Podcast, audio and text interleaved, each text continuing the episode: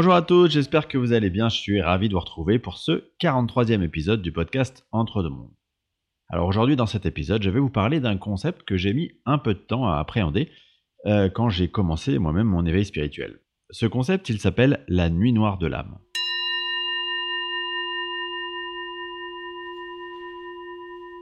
Mais avant de rentrer dans le détail du sujet du jour, j'aimerais vous redire deux mots de ma pratique d'hypnose transpersonnelle. Parce que euh, souvent les personnes hésitent entre faire une séance par eux-mêmes en tant que consultant ou vivre une séance à travers un médium qui euh, serait connecté à leur énergie. Alors, j'aimerais simplement vous redire que lorsque vous choisissez de tenter l'expérience par vous-même d'une séance d'hypnose transpersonnelle, moi, mon travail, il consiste à vous faire atteindre l'état d'hypnose requis pour que vous puissiez capter les informations qui descendent de votre conscience supérieure et ensuite de vous guider durant toute la séance pour essayer d'obtenir les réponses à vos questionnements. Cependant, euh, il y a un travail que je ne peux pas faire à votre place, c'est mettre votre mental de côté, lâcher prise en quelque sorte. Car effectivement, en état modifié de conscience, l'état que j'appelle expansion de conscience, vous allez en effet capter des informations que vous ne pourriez pas capter en état d'éveil normal, mais votre mental, lui, il est toujours présent. Et donc, si vous êtes quelqu'un de plutôt contrôlant dans la vie de manière générale, eh bien, vous risquez euh, de devoir un peu lutter pour arriver à négocier avec votre mental afin qu'il vous fiche la paix et que vous puissiez capter toutes les informations qui vont vous être envoyées. Effectivement, vous allez toujours percevoir des informations de votre conscience supérieure, mais le risque, c'est que ces informations, elles soient critiquées, elles soient remises en cause par votre mental. Du coup, il ne va jamais rien se passer, mais disons qu'on va rester un peu plus en surface, ce qui au bout du compte peut faire naître un peu de frustration. Et donc pour éviter cette frustration éventuelle, je vous propose des séances dans lesquelles nous sommes trois accompagnés d'un médium. En l'occurrence, la première partie de la séance, c'est exactement la même, à savoir que on va effectuer un entretien à deux, donc le consultant et moi-même, durant 45 minutes à une heure environ. Et ensuite, euh, je vais appeler le médium qui va nous rejoindre en ligne, et donc c'est lui que je vais hypnotiser puis guider tout au long de la séance. Le consultant, lui, il va passer en mode spectateur pendant que le médium, en l'occurrence la médium, puisque je ne travaille qu'avec des femmes aujourd'hui, connecté à son énergie, va aller explorer là où les vies antérieures qui lui correspondent et donc se connecter à l'énergie de ses guides pour que nous puissions obtenir les réponses à l'ensemble de ces questionnements. Voilà, désolé pour cette longue introduction, revenons donc à nos moutons. Alors cette notion de nuit noire de l'âme, elle a été un peu remise à l'ordre du jour récemment par un livre de Marie-Lise Labonté qui est sorti à la rentrée 2022.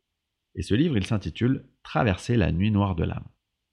Alors la première question qui me vient, c'est pourquoi la nuit noire de l'âme? Eh bien en fait, la nuit noire de l'âme, c'est une expression qui est en lien avec un auteur du XVIIe siècle qui s'appelle Jean de la Croix, qui a écrit un traité qui s'appelle La nuit obscure de l'âme. Et dans ce traité, il y décrit la progression de l'âme vers Dieu jusqu'à son union mystique, avec entre guillemets, différents cycles de purification qui doivent mener au bout du compte à l'union ou à la réunion avec Dieu. Bref, voilà pour l'étymologie. Maintenant, en quoi ça consiste concrètement cette nuit noire de l'âme? Eh bien, pour bien vous faire comprendre ce principe, j'ai envie de reprendre une métaphore, euh, une parabole que j'aime beaucoup, celle de l'oignon. Imaginez que lorsque vous vous incarnez dans cette grande pièce de théâtre qui est euh, la vie sur la Terre, vous arrivez pur, dans le sens où vous êtes encore très imprégné de la pureté de votre état de conscience dans l'au-delà. Et c'est donc comme ça que, en tant que bébé, vous vous présentez dans cette incarnation. Et ce qui va se passer, c'est que progressivement, on va rajouter à ce noyau pur des sortes de couches, comme un oignon, des couches qu'on appelle des couches de conditionnement. Vous allez donc naître dans une famille qui a ses valeurs, qui a son histoire, qui a ses blessures, et tout ça, c'est un habit que vous allez vous mettre sur le dos. Imaginons par exemple que vous naissiez dans une famille dans laquelle les personnes ne montrent pas leurs émotions, eh bien vous allez être conditionné dans ce sens. C'est-à-dire que vous allez intégrer le fait que les émotions, c'est une sorte de danger et qu'il vaut mieux les nier ou au minimum les taire. Ensuite, vous allez également naître dans un environnement social, c'est-à-dire dans une ville ou dans un pays. Et chacun de ces paramètres, il va potentiellement rajouter une nouvelle couche de conditionnement. Par exemple, si vous naissez aux États-Unis, eh bien vous allez être baigné dans ce qu'on appelle le patriotisme américain, mais aussi dans des valeurs très capitalistiques. Ensuite, il est probable que vous naissiez également dans un environnement où il y a des croyances religieuses, croyances qui vont également rajouter une couche de conditionnement. Donc vous allez probablement faire de ces croyances une sorte de socle de construction de votre identité, de votre personnalité. Puis, évidemment, il y a l'école, il y a vos fréquentations, il y a les personnes qui gravitent autour de votre famille, etc., etc. En fait, il y a potentiellement énormément de couches de conditionnement, un peu comme pour l'oignon. Et toutes ces couches vont aboutir à façonner donc le personnage que vous êtes dans cette gigantesque pièce de théâtre. Or, rappelez-vous que vous n'êtes en réalité pas ce personnage. Ce personnage, c'est simplement le rôle que vous jouez. Et donc, ce qui peut se passer, c'est que bien souvent, on va tomber euh, logiquement dans le piège de l'identification à ce personnage. Et que ce personnage, il est en fait assez loin de qui nous sommes vraiment en tant qu'âme. Alors, eh bien, votre âme, l'étincelle de qui vous êtes vraiment, rappelez-vous ce bébé qui naît pur, eh bien lui, il se rappelle. Et il va pousser pour se faire entendre, il va pousser jusqu'à se faire entendre. Eh bien ça, ça va faire naître ce qu'on appelle des crises existentielles dans votre incarnation. Car à un moment donné, vous allez prendre conscience du jeu qui se joue, vous allez prendre conscience du conditionnement dans lequel vous vous êtes progressivement enfermé, et que ce conditionnement, il ne correspond pas à qui vous êtes vraiment. Et c'est donc exactement ça la nuit noire de l'âme. C'est l'appel de votre âme pour exister au-delà de ce personnage incarné. Cet appel, il a des conséquences douloureuses parce qu'il vous impose de vous remettre en cause sur une partie de qui vous êtes, une partie de qui vous avez cru que vous étiez, une partie donc de votre existence. Et d'aller prendre de la hauteur pour comprendre que, évidemment, vous êtes beaucoup plus que ce personnage. D'aller comprendre par exemple que le métier que vous avez choisi n'est pas celui qui réellement vous plaît, mais est le métier que votre mère ou votre père a souhaité que vous fassiez.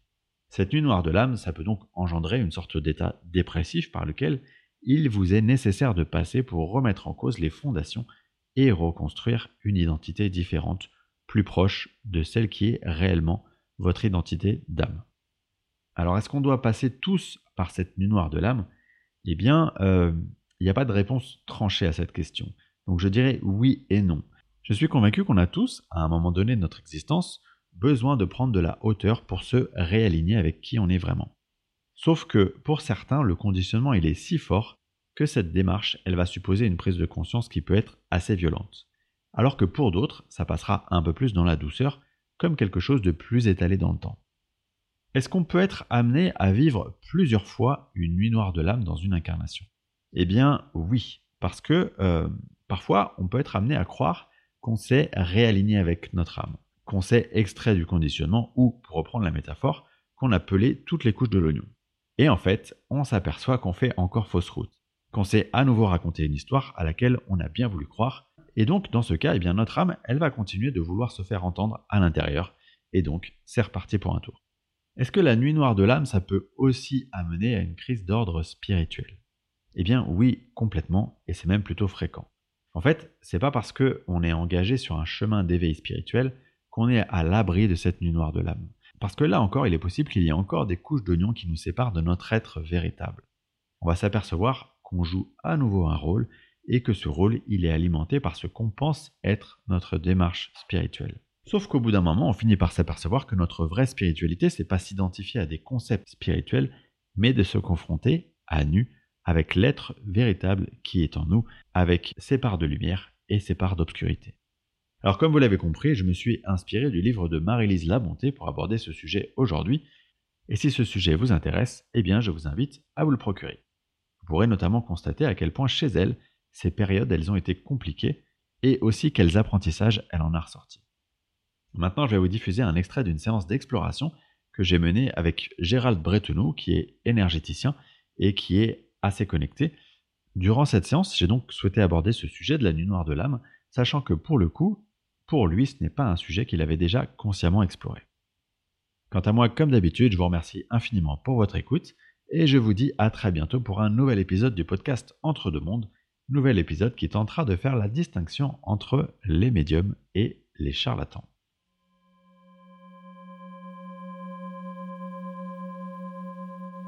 J'aimerais simplement qu'on demande si, on peut, si on peut nous éclairer ou, te donner des éléments de, compréhension de ce que c'est justement ce concept, si ça correspond réellement à quelque chose de, d'important à comprendre?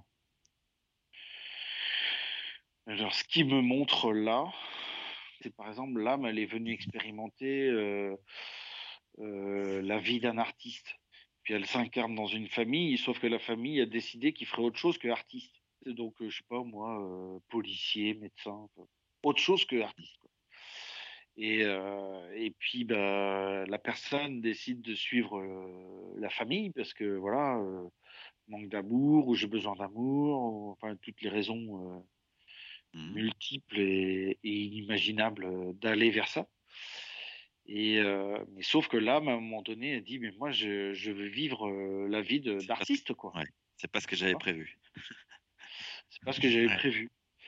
Et à ce moment-là, en tous les cas, dans certaines personnes, elle va mettre en œuvre un choc ou quelque chose dans la vie de cette personne pour euh, revenir sur le, ce que l'âme a voulu expérimenter. En fait. D'accord, c'est une sorte d'appel euh, d'appel de, de l'âme, quoi. C'est ça, c'est mmh. l'âme qui t'envoie un, qui, qui, envoie un signal d'alerte en disant euh, attention, t'es pas sur le chemin prévu, il va falloir revenir au, plan initial. Et j'imagine que dans ce cas-là, ça peut être parfois un peu, bah, cet appel, il peut être un peu douloureux, non? Douloureux, euh, violent, euh, ça peut être aussi chronique aussi, maladie chronique. Mmh, mmh, ça peut être une mmh. maladie aussi, cancer ou autre. Ouais. Mais quelque chose en fait pour aider la personne à, réveiller, à s'écouter en fait, à écouter ce qui est là là. Et moi, c'est ce qui me vient quand tu parles de la nuit noire de l'âme, c'est ce qui me vient. C'est comme s'il fallait effondrer tout ce qui a été inculqué. Hein, de toute façon, c'est ce qu'on fait hein, dans notre job, les conditionnements et tout ça. Mais affronter aussi et prendre ses responsabilités. C'est pas uniquement de défaire les conditionnements. C'est qu'à un moment donné, si dans son, parce que apparemment l'être, l'être humain, il ressent que ce qu'il a envie de plus, profond de lui, c'est être artiste. mais les parents, je prends l'exemple des parents, hein, mais ou la famille, dit ouais mais non tu seras pas artiste et tout mais c'est de prendre ses responsabilités de dire mais non je choisis pour moi et je veux être artiste et j'y vais quoi tu vois? Mmh, mmh, mmh. Alors après après ce qui me montre aussi ça peut être un, métier il peut avoir un métier si on parle de profession euh, le côté artiste il faut qu'il soit nourri. Donc ça peut être fait euh, en, pas forcément comme métier mais dans la vie en général. L'âme elle a besoin d'expérimenter ça en fait. Peut y avoir un métier euh, un peu plus conventionnel par sécurité ou quoi, et puis à côté, de nourrir ce côté artiste, création, tout ça.